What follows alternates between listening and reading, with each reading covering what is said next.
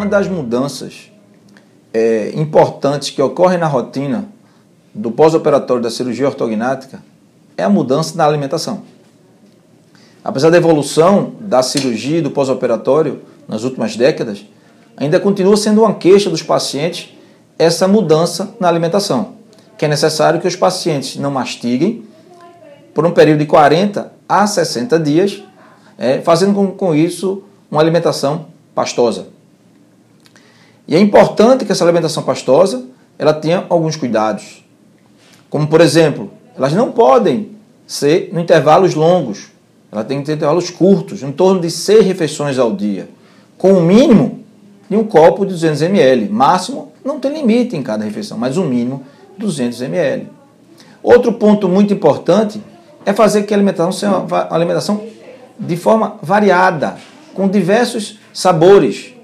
Como, por exemplo, os pacientes acabam enjoando muito da alimentação doce. Porque todo mundo, inicialmente, quando fala em alimentação líquida ou pastosa, pensa em suco, sorvete, coisas que são doces.